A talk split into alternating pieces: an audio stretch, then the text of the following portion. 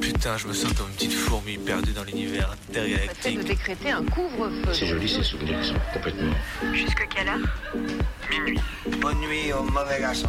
Et alors justement, plus un souvenir est enlevé, enfin c'est plus est présent. Parce qu'il n'y a pas de. Il n'y a pas de souvenir en fait. Petits groupes très mobiles qui ont sévi dans mes yeux, Saint-Priest, Dessines, Vénitieux, Lyon. On est encore réveillé sur Canu. Si on, si on l'évoque, s'il y avait une image pour le montrer, ce serait mieux sans doute. De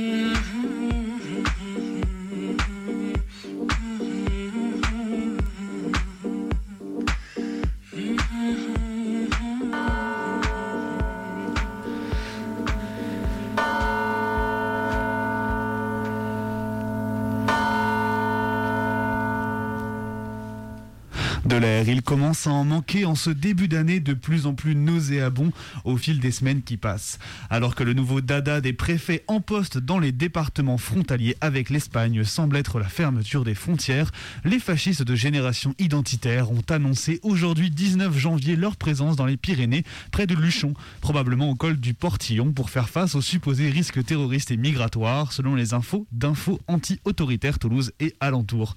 Concrètement, ces connards reprennent l'argumentaire gouvernemental de fermeture des frontières tout en s'offrant un nouveau coup de com' comme en 2018. Donc si jamais vous avez des potes chasseurs antifa, ouais je sais c'est rare mais bon, n'hésitez pas à les orienter dans le coin. Hein, malgré la neige, je suis sûr qu'on peut toujours confondre un faf avec un gros porc. La situation étudiante en ce moment, on en entend tous un peu tout le temps parler, nous en tout cas. On signe des papiers, des pétitions, des appels. De rares profs se bougent et les directrices d'établissement se lamentent, comme si la situation les prenait par surprise. Mais la vraie situation étudiante en ce moment, c'est de se rendre compte, c'est de se rendre à une soirée et apprendre par quelqu'un qui te le murmure tout bas, la colloque du dessous, on ne la voyait plus, elle a fait une tentative de suicide, il y a quelques jours.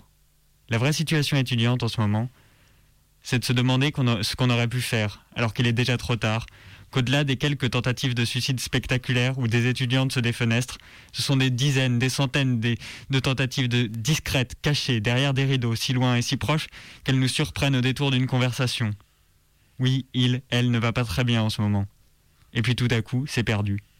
Et tout le monde le savait, et tout le monde s'en doutait, car tous et toutes, c'est notre situation. Parce que rassurer des personnes en pleurs des après-midi entières, parce que voir des amis entrer en hôpital psychiatrique, se lancer dans les anxiolytiques, les antidep, l'alcool, aujourd'hui c'est tous les jours autour de nous, et que tous les jours, on redoute que cette colloque du dessus, qui vient d'essayer de mettre fin à ces jours, ce soit un, une proche, ou nous peut-être. En ce moment, sur Twitter, il y a un nouvel hashtag sur l'inceste. Des centaines et des centaines de personnes qui dénoncent leurs agresseuses, racontent leurs agressions, dénouent le tabou autour de la question de l'inceste avec un courage certain. Mais évidemment, il faut qu'un connard boomer aille pondre un dessin au monde, Xavier Gorce, qui se trouve malin et dénonciateur d'islamo-gauchistes, et qui se fout de la gueule de ces personnes, leur crache au visage en écorchant les personnes trans au passage, hein, pourquoi s'en priver? Xavier Force, Goguenard, et les haineux, mon dessin était très soft, je peux faire bien pire, et vous, savez, et vous avez tiré toutes vos cartouches, too bad. Non, Xavier, non, Xavier, on n'a pas tiré toutes nos cartouches, les mecs comme toi, on leur fait ravaler leur crachat. T'es pas mieux que les types qui arrachent les collages des féminicides, pas mieux que les violeurs. Quelle case il manque à quelqu'un qui décide de cracher au visage des victimes d'inceste plutôt, qu'au visage des agresseuses Ah ah oui la neige, ah c'est beau, c'est joli, il fait froid et ça fond sous la langue. Les Parisiennes et Parisiens sortent les skis à Montmartre pour que la France entière se foute ensuite de leur gueule. Ah là là Et pendant ce temps-là, dans la commune de la Grande Sainte, limitrophe de Calais, de Dunkerque pardon, on la serre à coups de couteau et cagoulé les tentes de réfugiés par 3 degrés le matin. Pendant ce temps-là, ce matin, 19 janvier, toujours dans le centre de Calais, on pouvait compter 10 camions de CRS et 5 autres véhicules de keuf, toutes brigades confondues, pour virer des migrants de leur dernier abri, sous les ponts de la ville où Yel se réfugie quand Yel ont été virés d'à peu près partout aux alentours. Les keufs se sont même fendus d'une petite com sur Twitter pour l'occasion, les gros chiens. Voilà quelle gueule à l'hiver cette année, neige ou pas neige, c'est toujours la merde chaque année. Tous les deux jours, on déloge et on confisque des tentes. Aujourd'hui, les gaz lacrymaux, c'est pour la musique. Il y a quelque temps, dans une manif à Lyon, on avait tous été choqués. Les lacrymos avaient atterri en cloche, au milieu de la fanfare, au milieu des gens qui, au centre de la place Bellecour, fêtaient dans la joie, la bonne humeur, de la musique, la fin d'une manif déjà éprouvante. Gaz, dispersion et silence, que personne ne s'amuse. Personnellement, ça m'avait marqué. Aucune provocation, aucune attitude belliqueuse, aucun débordement, juste des gens qui dansaient, qui profitaient, tous masqués, de quelques minutes de détente. Samedi dernier, à la marche des libertés, les camions des organisations ont été confisqués sous prétexte, que, je cite, la musique qui, qui allait être jouée ne correspondait pas au style habituel des manifestations. Les conducteuristes amenés au commissariat pour motif d'agression sonore. Bon, à part que ça montre bien la, ritualisation des manifs produits à long terme, une forme de contestation relativement inutile, il semble qu'en ce moment la musique, ça les indispose particulièrement à croire qu'ils ont peur qu'à force de s'amuser en protestant, que de, s'amuser plus en protestant que dans le reste de notre vie sous couvre-feu, on finisse par tous s'enjailler en rêve partie géante sur la musique de ces fameux camions. C'est une idée. Je suis bien attaché au traditionnel Pueblo Unido, mais je le troquerai volontiers contre quelques bons sons techno. Aujourd'hui, danser, c'est protester, profitons-en. Vous vous souvenez de l'odeur des lacrymos, la sensation de s'étouffer, la toux, les yeux qui brûlent? Eh bien, ajoutez aux conséquences des conséquences menstruelles pour les meufs. Eva Luna Tolance a rassemblé une centaine de témoignages et attend les vôtres, auditorices, autour de la question. Sur les 100 personnes qui ont témoigné, 66 ont fait l'expérience de crampes menstruelles violentes après avoir été exposées au gaz. Des crampes si violentes qu'elles ont causé l'évanouissement et des vomissements chez 15 personnes. En plus de ça, pour un tiers des personnes ayant témoigné, ces crampes ont été accompagnées de douleurs ovariennes et de saignements très abondants. Un tiers des personnes a vu ces règles déclenchées par l'exposition au gaz lacrymogène avec quelques jours et deux semaines d'avance. Je continue. Dix personnes ont vu leurs règles réapparaître. Soit ces personnes avaient été ménopausées, soit elles prenaient la pilule. Alors continuons à témoigner notamment auprès d'Eva Luna Tolance que vous pouvez contacter sur Twitter et exigeons une étude officielle sur le sujet avant de désarmer les keufs. Bon et allez, pour finir sur une note un peu plus positive, il y a un mouvement de grève des qui a été lancé, qui a été lancé chez les étudiantes britanniques dans une trentaine de campus. Depuis le 23 octobre déjà, des étudiantes de Manchester avaient occupé un bloc d'hébergement étudiant vide et avaient obtenu 30% de réduction sur le loyer du premier trimestre. C'est pas mal déjà. Là, visiblement, ce serait environ 5000 étudiantes du pays qui se sont inscrits pour, pour retenir pardon, leur prochain paiement de loyer. Donc voilà, comme on dit, chat au proprio. Vive l'autoréduction des loyers et soutien à tous les étudiantes. Et d'ailleurs, n'oubliez pas que jeudi à Lyon, il y a un rassemblement qui est organisé devant la Manuf des tabacs à midi à l'initiative des syndicats étudiants. Ensemble, exigeons des mesures contre la précarité et la détresse des étudiantes. Alors qu'est-ce que la transphobie? La transphobie, ça commence quand une chaîne de radio mainstream t'appelle pour te demander de venir à l'antenne présenter ton bouquin. La transphobie, c'est quand quelques jours plus tard, la chaîne te rappelle pour annuler ton passage à l'antenne, après avoir appris que tu étais trans. La transphobie, c'est quand ton éditorice, au lieu de te défendre, te dit sur un ton catastrophé Ah, mais tu es trans Fallait le dire Comment on va faire maintenant pour la com? Au lieu de prendre ta défense contre les cons et les connes. Et on ne parle pas de quelques cathos réac là, on parle de RTL. On parle d'un livre sur les enfants arc-en-ciel que la chaîne avait accepté d'entendre d'entendre présenter, mais qu'elle a décommandé. Car vous comprenez, présenter aux auditorices deux problématiques différentes en même temps risque de les perdre, les pauvres choux. Les auditoristes sont des connes, des cons, les personnes trans sont un problème. Un message clair des radios mainstream à nous tous. Votre colère est justifiée, j'espère qu'elle vous sera utile. Les prophèmes, pétris de bons sentiments. Oh là là, des comportements sexistes, bouh, bouh, ça me dégoûte. Je suis si fière de participer à la lutte contre les violences sexistes et sexuelles. Je suis émue par le témoignage d'Adèle Haenel. Les prophèmes, eux-mêmes agresseurs, qui te donnent à la fois des fous rires incontrôlables et une nausée persistante quand ils militent pour l'égalité homme-femme. Les miroirs, ça existe. Les balais pour nettoyer devant sa porte avant de parler aussi. Ça ne leur fait donc rien d'agresser de juger les agresseurs dans un même mouvement. D'aucuns se sont coincés des vertèbres pour moins que ça. À quel point il faut être flex, moi je vous le demande. Les hommes de gauche, on attend d'eux qu'ils la ferment toujours quand ils ne sont pas irréprochables, et la plupart du temps, quand, pourtant, quand ils le sont. Alors, justicier des instances, chevalier blanc des réseaux sociaux, pour une fois, ferme ta gueule avant d'être attrapé par la sacro-sainte cancel culture. Fais-toi tout petit pour qu'on ne te remarque pas, parce qu'à force de patauger dans la merde, on finit par tomber dedans. Et il est 23h10 et comme tu peux l'entendre derrière ton poste avec le bon grain du studio, nous sommes de retour en direct ce soir avec Maë et Martin. Et Benoît. Bebe. Voilà Tout ça pour faire de l'agression sonore. On est là Et on est là pour ce soir, pour comme d'habitude, euh, les trois parties de l'émission. Donc on commence avec une action militante que Maë a composée pour nous, puis un documentaire qui sera une rediffusion, et enfin une fiction qu'on a concoctée pour vous avec Benoît. Et comme on est en direct, eh ben, tu peux nous appeler auditeuriste de derrière ton poste. Ça y est, on est là. Il faut juste que je rebranche le micro. Et pendant que je le fais, Benoît va vous dire pourquoi il faut nous appeler. Eh ben oui, bah pourquoi il faut nous appeler C'est très simple, parce que mine de rien, ça fait longtemps qu'on n'a pas été en studio, donc on se sent un petit peu seul quand même là. Les quatre murs, le petit chauffage là, je crève de chaud, bah, ça commence On à gratter un là, petit peu. Ouais, on est très content d'être là, ça s'entend, je pense. Et du coup, voilà, il faut, il faut nous appeler pour nous laisser un petit morceau accompagné d'une anecdote, parce que bon, pour découdre les fils de la nuit ensemble, t'as capté, jeu de mots de l'émission, blabla. Le but, justement, pour ça, c'est encore mieux si tu nous appelles et que tu nous proposes donc une petite anecdote à toi, pour comme ça, du coup, ça vient à mettre un peu de piment dans tout ça, tu vois. Une chanson que t'aimes, que t'aimes pas, tu nous expliques pourquoi tu l'écoutais, quand c'était. Tout en fait, on s'en fout. Voilà. Et en ça. attendant, on te laisse réfléchir, on va pouvoir lancer l'action militante de Maë. Yes. Exactement. Avant le numéro, quand même, quand même, le petit numéro pendant ce temps-là. Le petit numéro, Bah bah oui. oui, alors Ah oui, le numéro. 04. Ah, je m'en souviens plus. 79 78 18. 39 18 15. Allez, on l'a refait. 04 78 39 18 15. Bon, allez, appelez-nous surtout.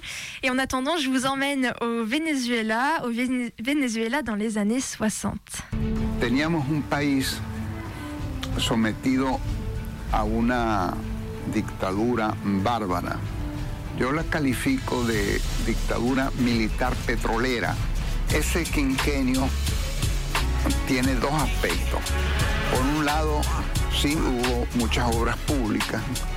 El gobierno puso mucho empeño en utilizar la renta petrolera en obras que en cierto modo deslumbraban. Y no solamente On est en 1961 au Venezuela.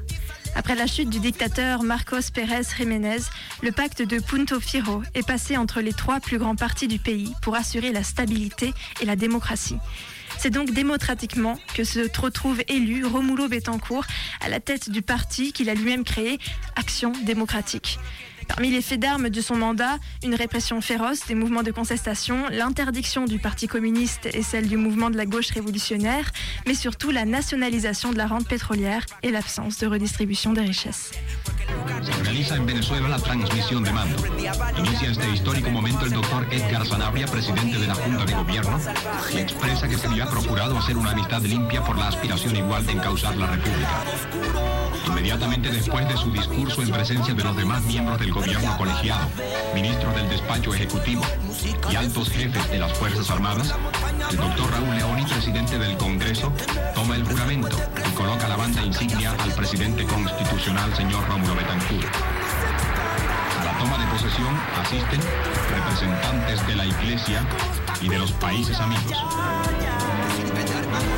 En presencia de tan altas personalidades del mundo, el presidente pronuncia su extenso discurso y Venezuela tiene gobierno constitucional elegido por el pueblo.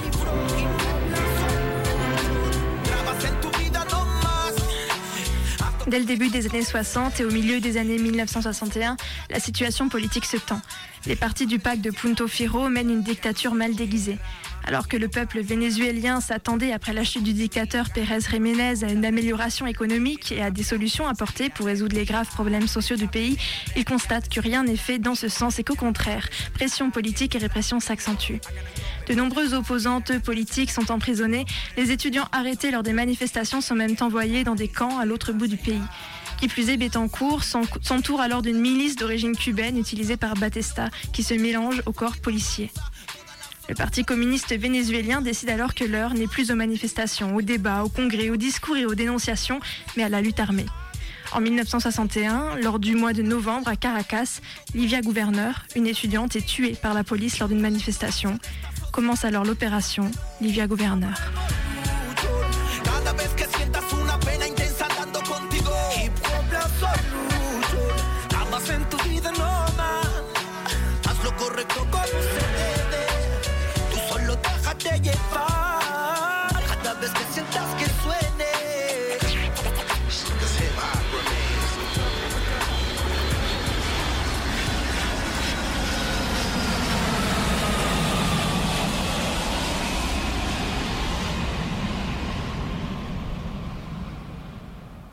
Le 27 novembre 1961, cinq étudiants, sous ordre du Parti communiste, embarquent dans un avion à l'aéroport de Caracas, avec pour mission de détourner sa course pour lancer des tracts au-dessus de la capitale.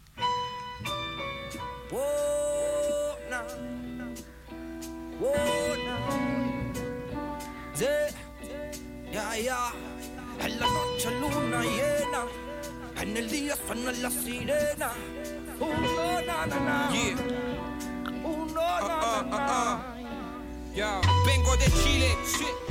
leur tête, Raphaël Bosque. Nous ne nous connaissions pas. Nous étions cinq étudiants. Efraín León Ascanio, 22 ans. Gilman Bramaconte, 20 ans. Ruben Basilio Palma, 22 ans. Antonio Paiva et moi-même. Raphaël Bosquet, lycéen et jeune militant. Les cinq jeunes se rencontrent au moment d'être briefés par le parti. L'opération est soigneusement préparée. Un pilote qui connaissait les caractéristiques des avions les rencontre plusieurs fois. Tout est prévu, le jour, l'heure, la logistique comprenant les tracts, les armes, les billets d'avion. L'opération, qui plus est, est montée rapidement. 26 jours après la mort d'Olivia, les cinq étudiants sont sur le tarmac de l'aéroport, embarquer. L'objectif de la mission va bien au-delà des tracts à diffuser. Il s'agit de faire basculer les consciences et d'encourager la lutte armée. Le jour J, au moment d'embarquer, Raphaël Bosque est calme. Il sait ce qu'il a à faire. Lorsque nous sommes arrivés à l'embarquement et on a vérifié nos billets, et la fille qui était là m'a demandé Tu vas prendre ça comme bagage à main? J'ai répondu Oui. Elle m'a demandé à nouveau Allez-vous porter ces bagages? Et qu'as-tu là? J'ai dit Un étui, avec une mitrailleuse et une mallette pleine de tracts de propagande communiste. Et nous avons tous ri.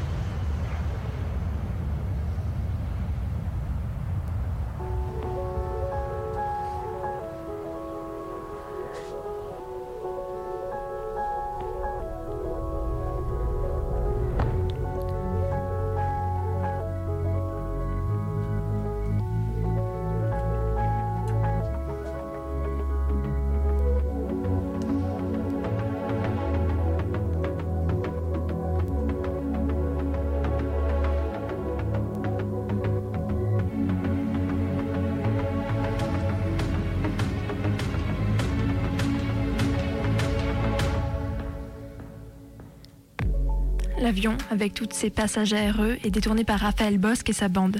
Ils survolent Caracas et lancent à main nue les milliers de tracts qu'ils ont emportés avec eux.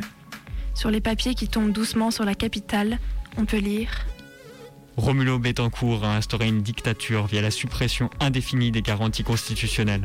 L'équilibre de cette nouvelle dictature repose sur une année où l'on a vu les droits de l'homme et les libertés bafouées, la constitution abolie et les étudiants assassinés.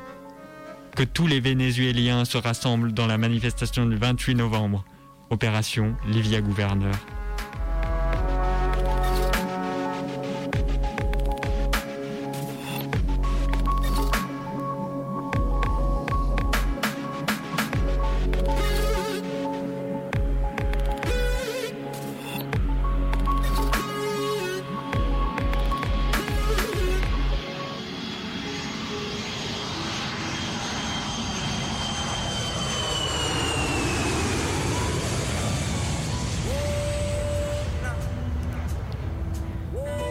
Raphaël Bosque et ses camarades furent arrêtés et condamnés à près de 5 ans de prison ferme.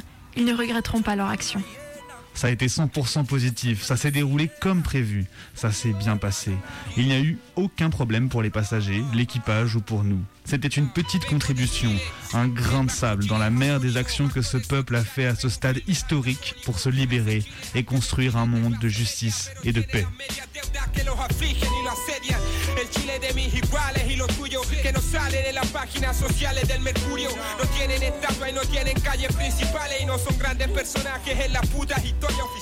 L'augmentation de nombre de personnes dans la lutte armée dans l'année qui a suivi l'opération Olivia Gouverneur a été telle que les fonds de guérilla rurale ont été rouverts. Pour Raphaël Bosque et ses camarades, la prison est devenue une école. Des camarades, professeurs d'université plus expérimentés, ont fait pour eux office de professeurs et ont contribué à ces études politiques, idéologiques, formelles et culturelles. Tombés le 27 novembre 1961, ils sortiront de prison en mars 1966. Hacen su viaje, entran Santiago Micro y no pagan el pasaje cuando está a la mano, mijo.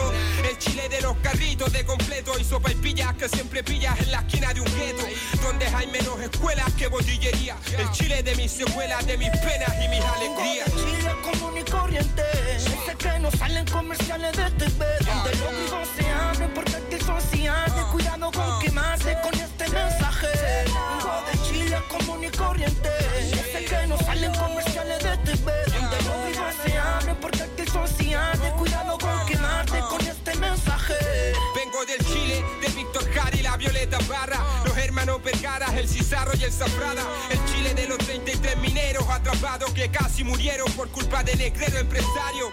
Ese Chile de los liceos industriales, particulares, subvencionados y municipales. El de universitarios endeudados que tienen que pagar como dos carreras más de las que han estudiado. El Chile que realmente sufrió con el cataclismo y perdió su vivienda, su familia y sus niños queridos. Un terremoto no discrimina y es verdad, pero cierta forma de vida asesina y criminal. El de los hospitales colapsados, donde no hay camillas y te atienden en las sillas o en cualquier lado. Y en invierno los pasillos están llenos de niños enfermos y un infierno es si el auge no deja abrigado. El de vendedores ambulantes, de estudiantes, deudores, trabajadores y cesantes. Frustrado, el de subcontratados, portuarios, mineros, pobladores y obreros explotados. Vengo del Chile de la mayoría que cargan el lomo el trono de unos pocos todo el puto día. El que está en la pena de mi poesía, el Chile de mis secuelas, de mis penas y mis alegrías. Chile común y corriente. Sé que no salen comerciales de TV. Donde los vivos se abren porque aquí son cianes. Cuidado con quemarse con este mensaje. De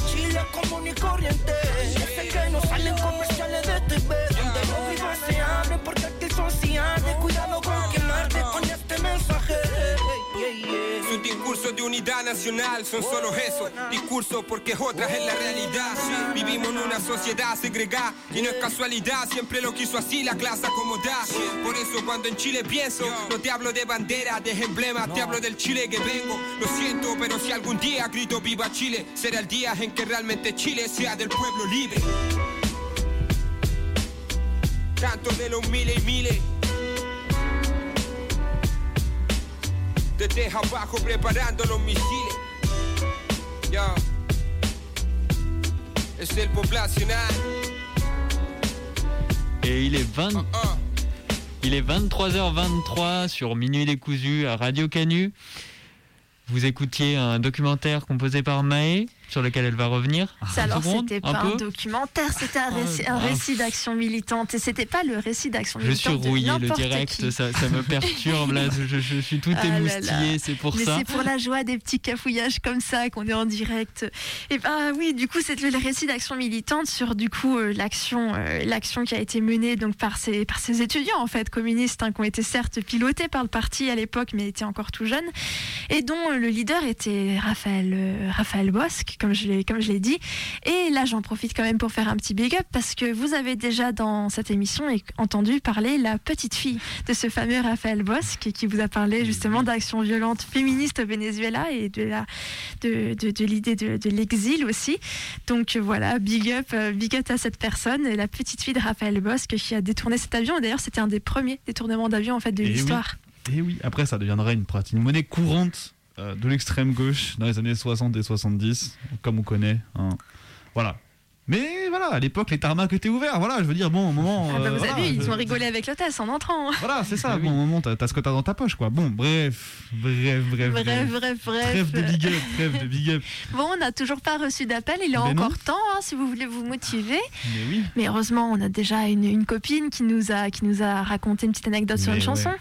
Bah oui, c'est ça. Du coup, on a une copine, Zozo, hein, pour ne pas la présenter, qui nous avait déjà envoyé un morceau auparavant, mais c'était il y a longtemps. Il y a longtemps, elle est déjà passée par ce studio. À l'époque, on a fait une grosse émission à plus de 20 dans ces murs tout étroits, etc. C'était fou. Le bon et temps. quel bon temps, voilà. Et du coup, euh, elle nous a proposé un morceau, et là, euh, bah, on s'est dit que c'était le moment de recourir une nouvelle fois à son, à son expertise de choix musical, toujours un, un plaisir. Voilà, donc du coup, elle nous a laissé un petit, un petit message, euh, un petit message téléphonique, accompagné donc d'un morceau qu'on va se faire un plaisir d'écouter. Aujourd'hui, je voulais partager une chanson de Lassa de Sela, qui est une chanteuse euh, américano-mexicaine qui a entre autres vécu au Québec et, à Marseille. Euh, la chanson s'appelle Anywhere on This Road Euh, et elle me tenait à cœur parce qu'elle me prend aux tripes à chaque fois que je l'écoute. Elle me noue de colère. C'est, j'ai écouté les paroles. Encore une fois, avant de, la partager, j'ai l'impression qu'elle elle lit toutes les luttes qui, nous traversent en ce moment, migratoires, féministes. Et c'est, je l'entends comme un, hymne à une force de toutes les personnes en lutte, mais aussi à la difficulté du combat, à la difficu- difficulté de le tenir. Et cette émotion que j'y entends me permet personnellement de continuer à aller de l'avant, continuer à avoir envie de lutter parce que bah, la chanson date de 2002, il n'y a rien de nouveau. Et en même temps, elle permet, je trouve, de créer communauté tout en parlant de d'un arrachement et de solitude, ce que je trouve au bout du compte assez beau. J'espère que qu'elle vous plaira autant que autant que moi, autant qu'à moi. Alors on écoute Anywhere on This Road.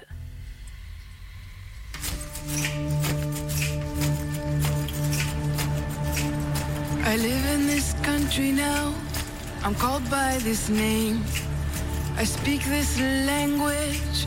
It's not quite the same. For no other reason than this, it's my home. And the places I used to be far from are gone.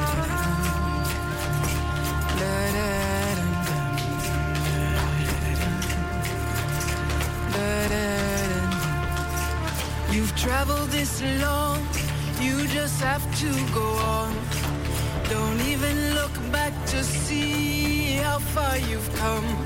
Though your body is bending under the load, there is nowhere to stop anywhere on this road.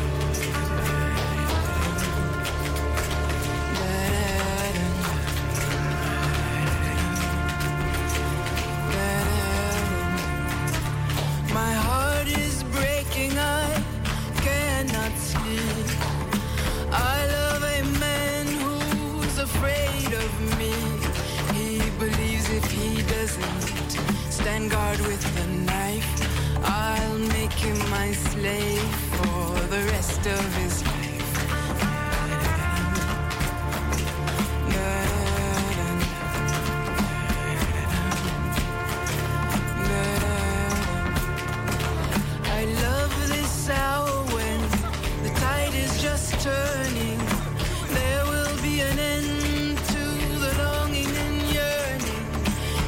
Can stand up to angels and men, I'll never get swallowed in darkness again.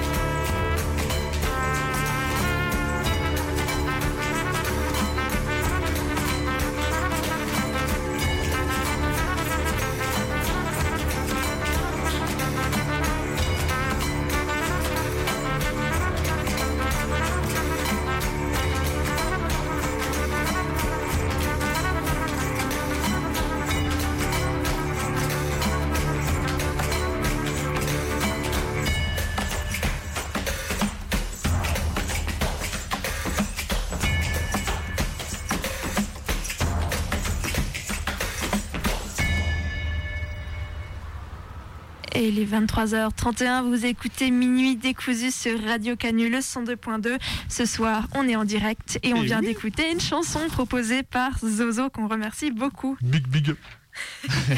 yes, non, en vrai, ça fait trop plaisir de, de profiter encore une fois de sa sélection musicale si fine.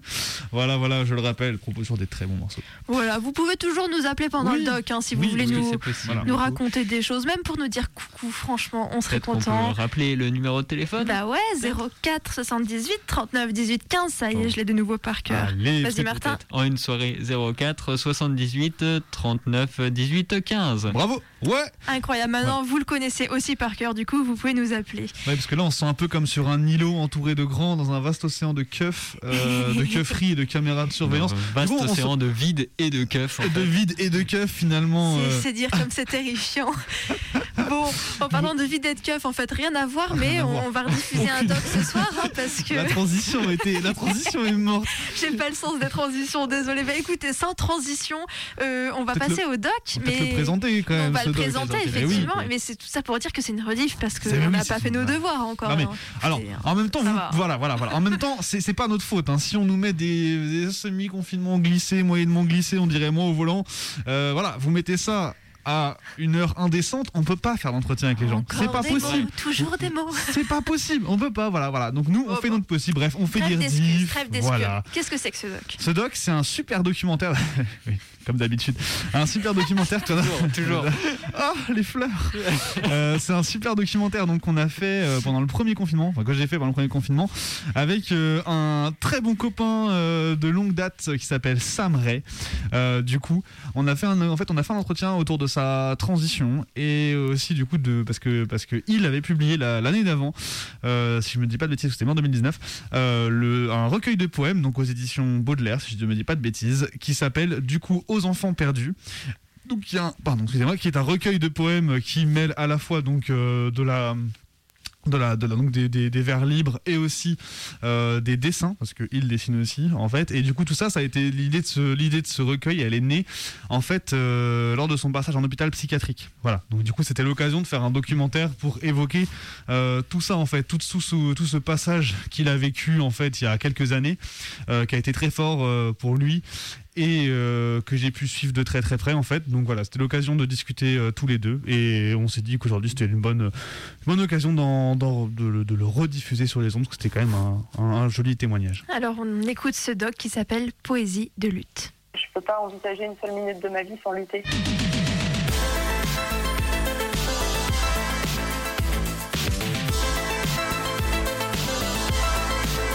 Du coup, j'ai fait une première hospitalisation pendant la première moitié de 2018. Et euh, à ce moment-là, j'arrivais pas encore trop bien à écrire. Enfin, j'ai toujours écrit, mais euh, j'avais cette sorte de blocage. Et à partir du moment où je suis arrivée euh, à l'hôpital puis en clinique, euh, j'ai pas arrêté. Donc les carnets se sont accumulés, les pages se sont noircies. Et, et ouais, au bout d'un moment, j'ai réalisé que ça pouvait faire quelque chose.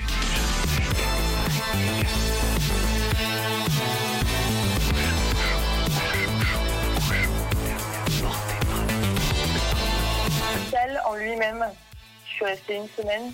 Et pour moi, il a été, euh, ça a été synonyme d'un début de traitement. C'est là que j'ai découvert euh, le fait d'être shootée.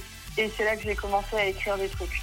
En étant complètement shootée et en n'ayant quasiment aucun souvenir du moment où je l'avais écrit.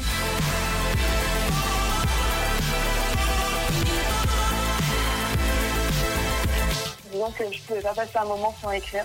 Je pense que personne ne m'a jamais vu sans mon carnet et mon crayon euh, à la main dans mon sac. C'était vraiment un truc euh, vital. Enfin, j'écrivais vraiment avec les tripes, euh, je réfléchissais pas, euh, ça, allait très très vite. Enfin, j'ai j'ai accumulé des textes en un temps très court parce que c'était vital en fait. Si j'écrivais pas, euh, j'étais pas, j'étais pas vivant.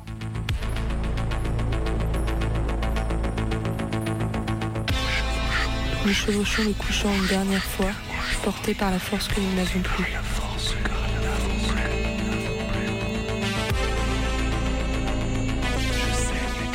Je saigne des araignées galopantes. Ton châtiment sera de vivre.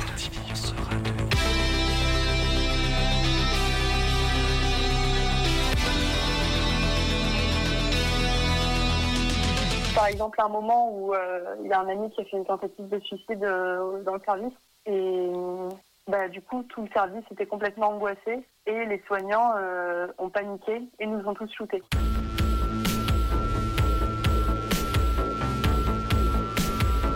C'est-à-dire que, par exemple, moi, euh, pour la première fois, je prenais du tertian. Le tertian, c'est un neuroleptique et euh, selon la personne, la dose euh, n'est pas la même. La dose appropriée n'est pas la même. Moi, ils m'ont donné 30 gouttes, sachant que je l'ai su après, mais 5 gouttes, ça suffit pour me calmer. 30 gouttes, c'était un bad trip de 3 jours. C'est-à-dire que pendant 3 jours, tout le service était zombie. On n'a pas bougé de notre chambre, on mangeait pas. On était tous en grosse déréelle, euh, dissociation, dépersonnalisation, ce genre de trucs. Et à ce moment-là, le seul truc qui m'a permis de garder une trace de ce moment, c'est l'écriture. C'est qu'un exemple parmi tant d'autres, mais euh, quand tu es en dissociation, que tu as l'impression que ton corps n'existe plus, que le monde autour de toi n'existe plus, bah, le seul ressort qu'il y a, c'est l'écriture. Même si tu as l'impression que ton texte n'est pas réel, que la sensation d'écrire dans ta main, elle n'est pas réelle. Et j'ai quasiment pas de souvenir de ce moment-là, sauf par mes textes. Et je pense que ça résume assez bien le rapport que j'avais avec, euh, avec mes carnets et avec ce que j'écrivais euh, pendant toutes mes hospices. C'est un truc vraiment vital et euh, viscéral.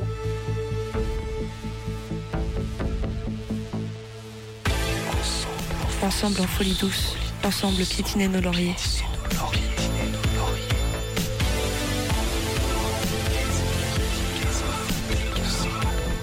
Les enfants d'Icar à la peau de cendre seront les premières à lever à nouveau le regard vers les nuages sombres de leur défaite.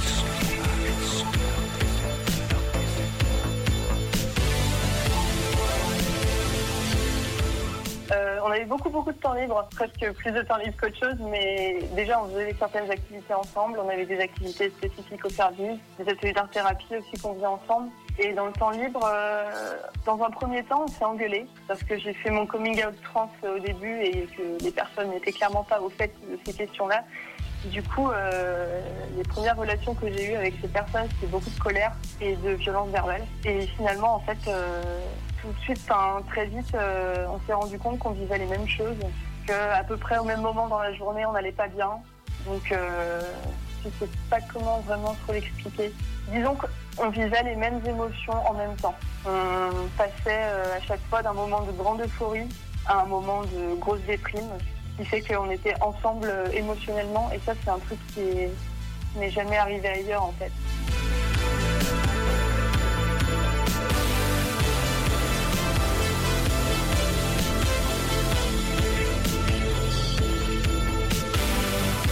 La limite d'avoir une connexion avec quelqu'un, de comprendre la personne et que la personne te comprenne.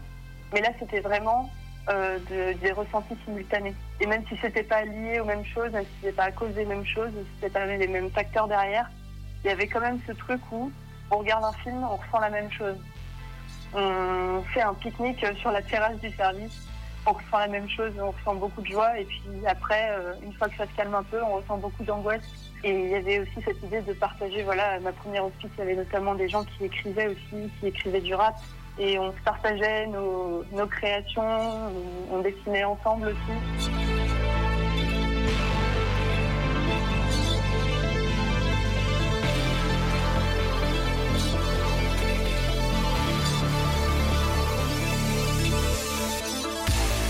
Encore des dessins à quatre mains euh, de ma deuxième hospice, par exemple.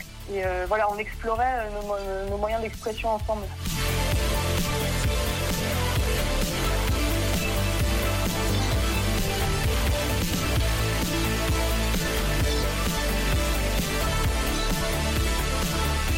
Et puis ouais, ça m'a donné énormément de force en fait, euh, je pense, euh, ces hospitalisations.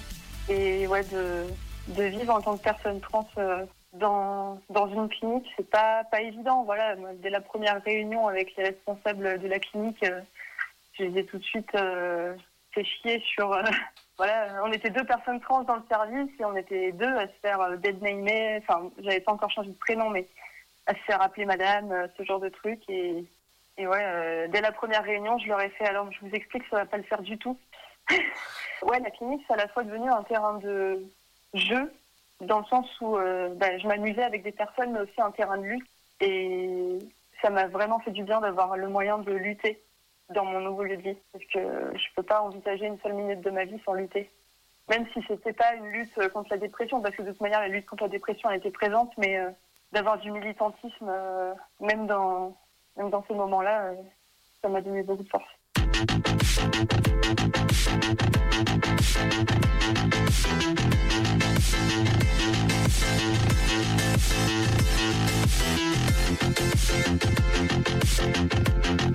Le cri métallique me déchire de l'intérieur.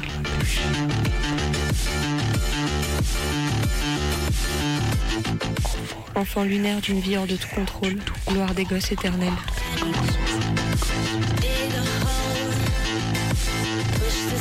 Enfants sur le fil vacillant de l'existence, dévorés par leur colère triste.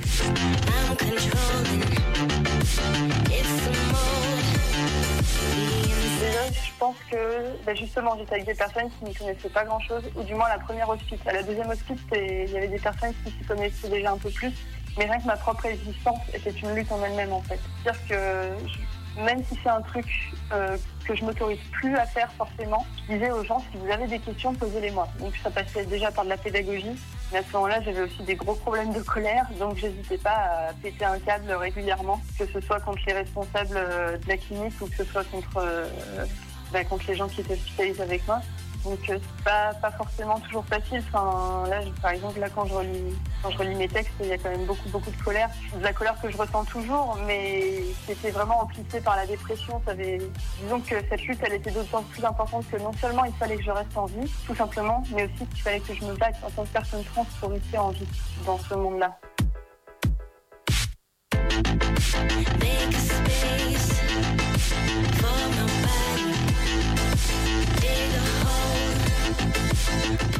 Je devais euh, quantifier, j'ai beaucoup plus écrit à la première hospice qu'à la deuxième, même si j'ai beaucoup écrit à la deuxième hospice. Mais comme je le disais, euh, il y avait- il y avait des moments de partage de ce qu'on écrivait, de ce qu'on produisait, de nos réflexions avec les autres patients. Et à la première hospice comme à la deuxième hospice, j'avais toujours des retours de t'arrives à mettre des mots que j'avais du mal à mettre. Ou alors euh, c'est hyper fort, c'est exactement comme ça que je me sens. Ou alors, euh, ben, c'est pas du tout comme ça que je me sens, mais euh, en tout cas, c'est hyper intéressant de voir comme tu arrives bien à le, à le dire. Donner de la visibilité au combat pour la santé mentale, c'est important. D'être une personne trans qui écrit et donner de la visibilité, c'était important aussi, mais surtout d'avoir des, des soutiens vraiment hyper forts euh, de ces ouais, des personnes qui m'entouraient, etc. Mais, mais publient, enfin, donc ouais, tente le coup.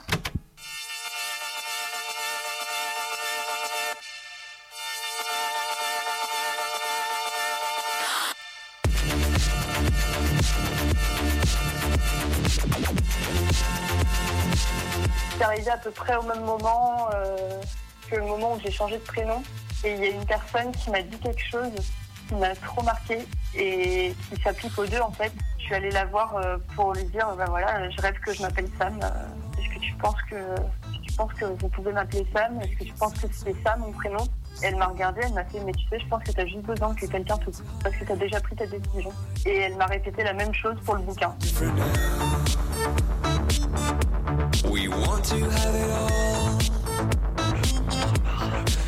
Le monstre marin ne fait jamais surface, sauf pour prouver son mystère. Et les dieux ne savent plus quoi faire de l'humaine et de l'univers.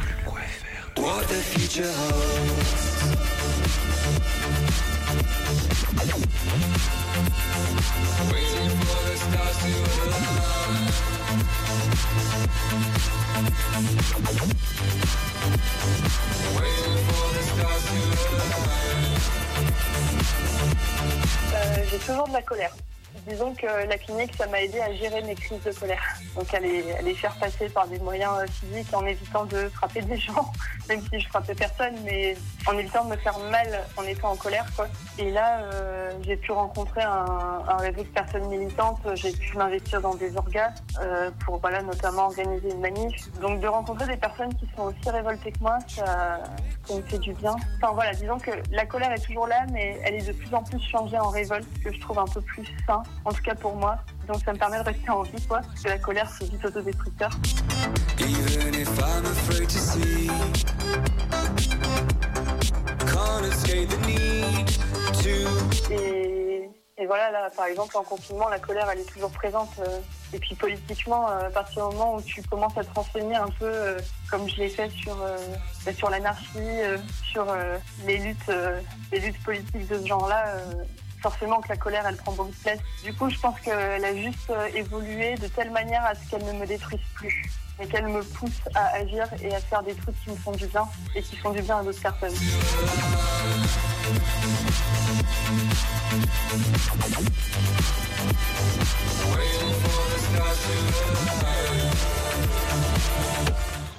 Caravane spatiale, nous survivrons au néant, qui elles reposent dans leur rage, en poussière d'étoiles qui elles étaient, en combat éternel, enfants perdus.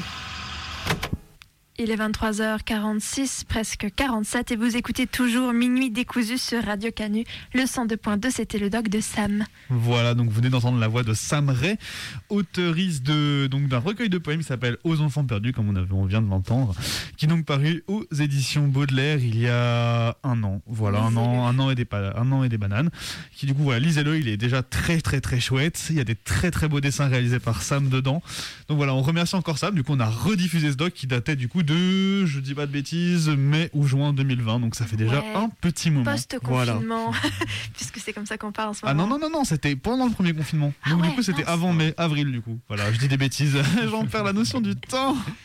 Et donc à 23h47 sur euh, Radio Canu, on va commencer la dernière partie de cette émission Ouais. avec une fiction. Alors peut-être juste avant ça, euh, si vous avez essayé de nous appeler, euh, c'est normal. Si vous n'avez pas réussi, en fait, on vient de se rendre compte que le téléphone ne marchait pas. Voilà, Le on a le seum. cassé. Ah, C'est étrange. Pour, pour- pourtant, on n'a jamais de problème technique. Mais Ah bah, c'est ça, quoi. Puis on, souvent, on croule sous les appels, donc c'est vrai qu'on était un peu Oh, étonnés aussi. oui, oui. Mais bon, bref, pardon, Martin, je t'ai coupé. Effectivement, on Oui, allait passer coup, à la disais, fiction. hein. c'est une fiction euh, dont euh, Benoît a trouvé le texte, un truc euh, un peu chill, un peu calme pour finir la Un soirée peu ambiant. parce que parce Oui. que ça a été euh, ça a été un peu euh, Voilà, sportif juste là Oui, Juste ça a là. été voilà, jusque là ça a été voilà, là on va on va rester un peu plus calme. Donc là on est sur un calme. texte qui date, voilà, temps calme comme on dirait. je détestais ça au centre aéré. Jamais le temps calme, il fallait que je lance mes chaussures et tout, tu vois. Baissez c'est- un peu le son de votre Voilà, radio, posez-vous voilà. dans votre canapé ou dans où- votre voiture. On relaxe les le épaules, pas trop si on est en voiture quand même, faut rester vif. Euh, voilà, et du coup là, du coup j'ai choisi en fait, je, je savais pas quoi trouver, dans là, j'ai cherché un texte, etc.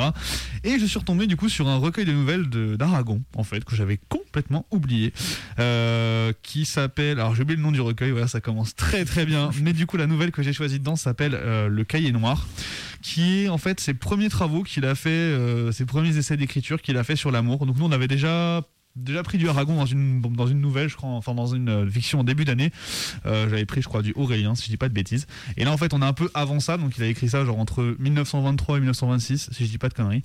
Et euh, donc du coup c'est vraiment ses premiers textes d'essai sur un peu du personnage un peu sombre désabusé découverte de l'amour là là là voilà tout ça dans une sauce post première guerre mondiale ça pose le décor c'est du Aragon c'est voilà Allez, on vous écoute.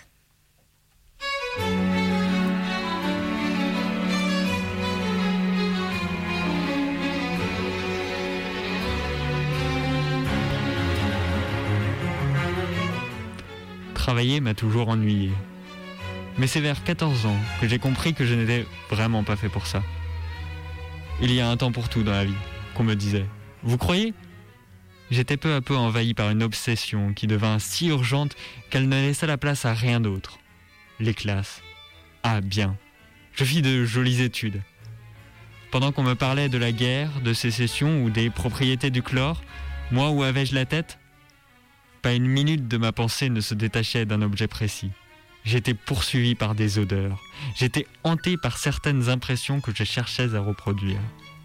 Cette fois-là, comment, est-ce que ça a commencé? Le doux, au tableau. La craie crisse sous mes doigts. Eh bien, vous dormez? Je regardais mes doigts.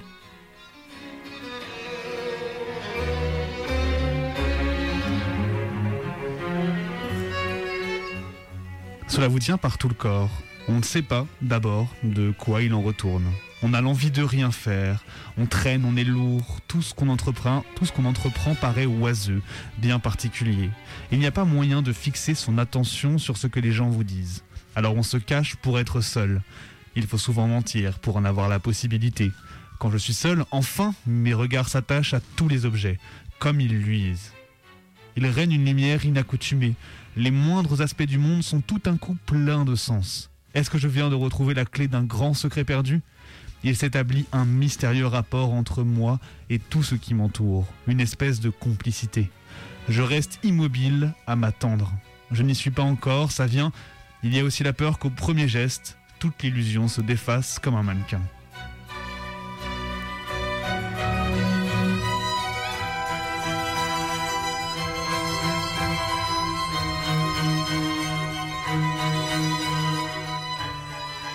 Dans cet état, j'étais sourd à toute préoccupation. Tout me semblait subordonné à mon plaisir, et dès que je retombais dans le domaine vulgaire, je ne songeais plus qu'à m'en échapper à nouveau. Peu à peu, les retraites où, me, me précipitait un sentiment de puissance, je me mis à découvrir mon corps. Je ne lui connaissais guère que la faculté de frapper. Je n'avais de lui qu'une science globale. Toute une géographie se révélait. J'étudiais mes territoires, leurs dépendances, leurs aptitudes. À chaque propriété de moi-même correspondait une qualité des objets extérieurs. Je découvris le froid, le chaud, le poli, le râpeux. Mes mains se prirent à aimer certaines formes, certaines surfaces répondaient au désir de mon front, de mes pieds, etc. Bientôt, je variais les éléments de ces expériences. C'est ainsi que je fus amené à fuir un peu moins mes semblables. Ils devinrent solitaires solidaires du décor où je me jouais une pièce sans fin. La connaissance de moi-même, toute récente, m'entraînait à saisir chez les autres et la beauté et la laideur, gaucherie ou souplesse, tout m'émouvait, car je savais le passage subtil d'une aptitude à un geste, et je frémissais des associations physiques que me représentait mon esprit. Au fur et à mesure que je perdais ma sauvagerie, le miracle s'étendait sur ma vie comme une nappe de pétrole sur l'eau. Il la recouvrit tout entière. Ainsi commença cette existence, que ne dominait pas l'idée de plaisir, dans laquelle l'idée du plaisir trouvait peu de place, mais que le plaisir même emplissait, comme il l'emplit encore aujourd'hui, sans que jamais cet étrange soleil ait subi l'éclipse depuis l'époque de la révélation de ma nature humaine.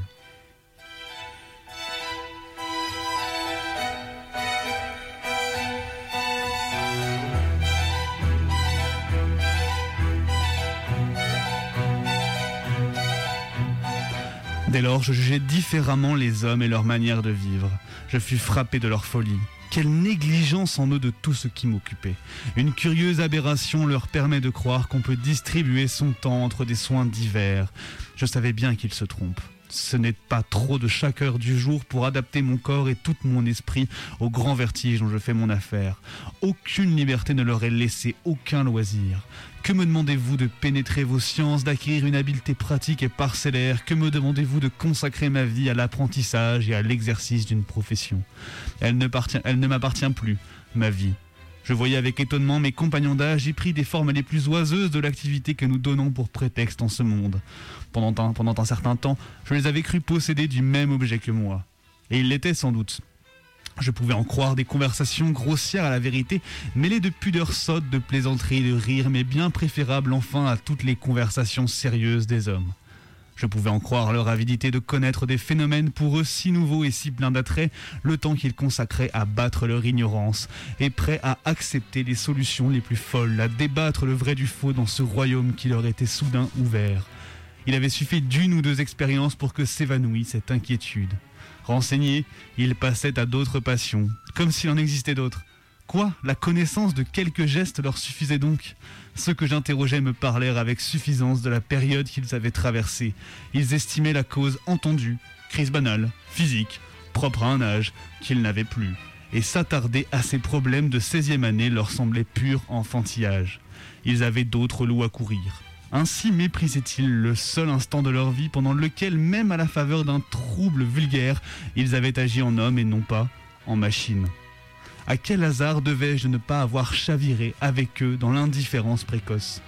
Toujours est-il que je restais seul avec mes hantises, et ce besoin pressant sur lequel je commençais d'avoir des clartés passagères.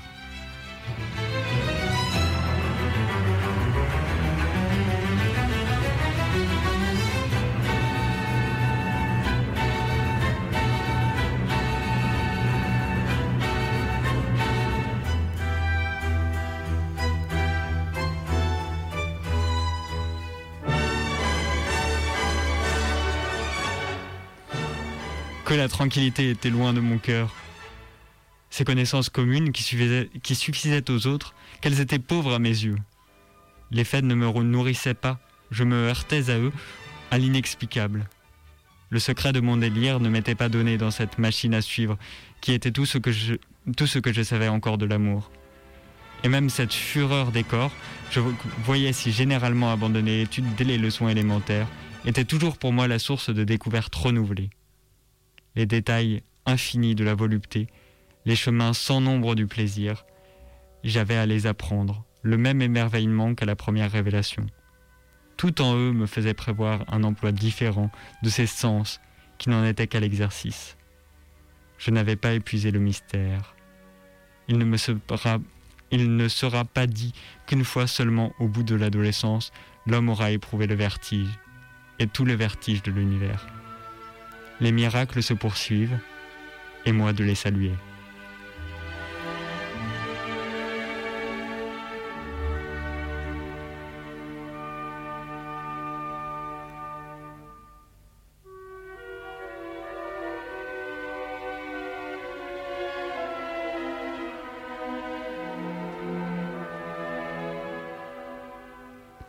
Je vaquais ainsi aux soins d'une vie tourmentée par les désirs et les désordres, quand il advint naturellement que Marie m'aima et que je me demandais si je l'aimais. Il est malaisé de saisir l'amour dans son commencement. Il se présente emmêlé à une ardeur moins rare qui le masque. On ne voit pas son visage. Je n'y pensais guère et Marie n'en parlait pas. Je ne croyais pas qu'il eût dans les plaisirs assez vifs que nous goûtions ensemble un principe nouveau auquel je fusse étranger. Je me louais simplement, au premier jour, de l'emportement de mon amie et je me laissais aller au ton romantique qu'elle mettait à toute chose. Il donnait à nos relations un caractère exceptionnel qui ne me déplaisait pas. Que d'autres abandonnent aux modistes l'imagination et ses écarts, pour moi j'ai toujours aimé les dérèglements de l'esprit, et je regrette de, de ne pas les rencontrer plus souvent chez les femmes. Il n'y avait donc rien d'étonnant, l'abus de ce mot n'est pas si habituel à ce que Marie parla fortuitement, fortuitement de son amour au cours d'une phrase. Et toutefois, je ne m'y trompais pas. Je feignis de ne pas y croire. Je suppliais Marie de ne pas introduire une notion inutile entre nous. Il m'a paru aussitôt qu'il était trop tard. Mon ami m'aimait et me l'avoua.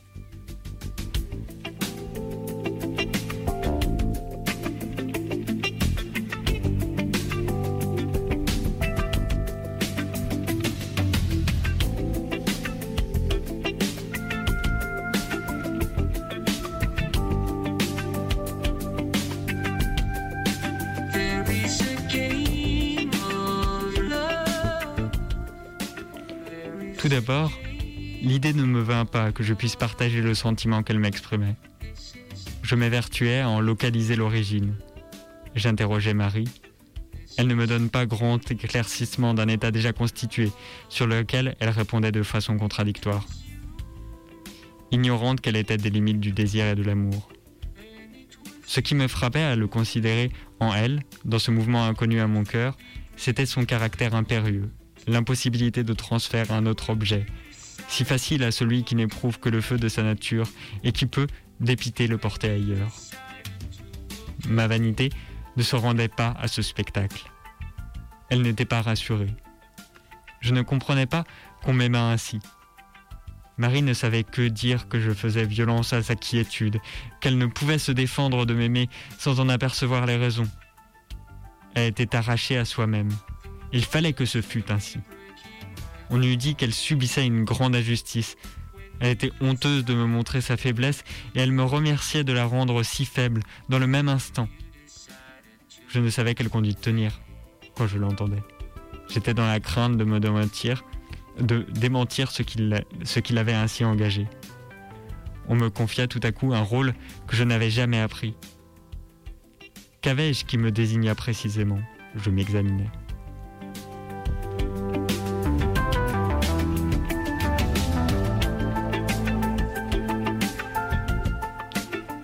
À tout prendre, je n'étais vraiment qu'un amoureux médiocre. Mon physique n'est pas de ceux dont on attend qu'ils éveillent les passions. Il y a entre mes membres et mon corps une disproportion qui donne de la gaucherie à tout mon air. Ma figure doit plaire aux uns, à ce qui déplaît aux autres, des traits un peu grands qui semblent stupides quand ils ne sont pas éclairés par les yeux, que j'ai fort mobiles. Je ne suis pas doué d'un tempérament miraculeux, j'ai dit que j'avais de l'égoïsme dans le plaisir, j'ajouterais que j'y manquais d'imagination. Enfin, je le crois bien, je n'aimais pas Marie. L'excès du goût qu'elle avait pour moi, peut-être plus que n'importe quoi, me tint éloigné d'elle. Mais il ne me laissa pas insensible. J'éprouvais une sorte de stupeur d'être aimé. Cela m'empêchait de rompre un engagement qui déjà me pesait. Cela me retenait et je suivais en Marie les progrès et tous les reflux de ce que je nommais tantôt un mal, tantôt un bien. Le peu fondé de cet amour me touchait et me rendait sensible à tout instant que je partageais, que je ne partageais pas cet amour. Je mesurais quel gouffre me séparait du vrai délice, duquel un jour j'allais être capable. J'accédais à l'idée de l'amour sans avoir encore jamais aimé.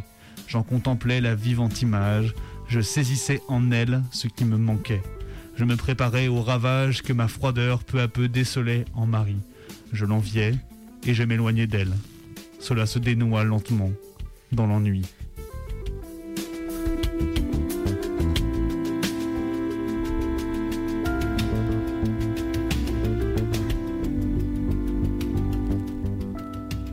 J'abandonnai alors toute ma frénésie. Mais comme les eaux troublées s'apaisent et se dissipent, leurs rides pour refléter à nouveau le paysage qu'elles ont accoutumé d'accueillir, qu'elles ont l'accoutumé d'accueillir, cette agitation vaine, en se calmant, laissa renaître dans mes abîmes le visage de l'amour qui s'était un jour miré dans mes yeux. Maintenant que l'importunité ni la tyrannie n'en tourmentaient plus le dessin, que ce visage était donc pur. Je m'étonnais d'en avoir retenu les détails, tout m'y était familier, je me complaisais dans l'idée de l'amour. Sans doute enri- enrichissait-elle en moi, je ne croyais qu'en écarter les ombres. C'est ainsi qu'avec mes chimères, animées de désir, dans la paix des longues rêveries, j'atteignis mes vingt ans, sans les avoir vus venir.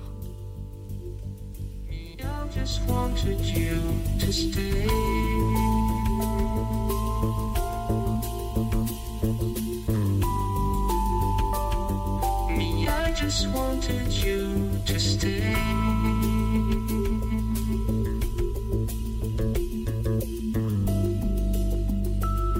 Me, I just wanted you to stay.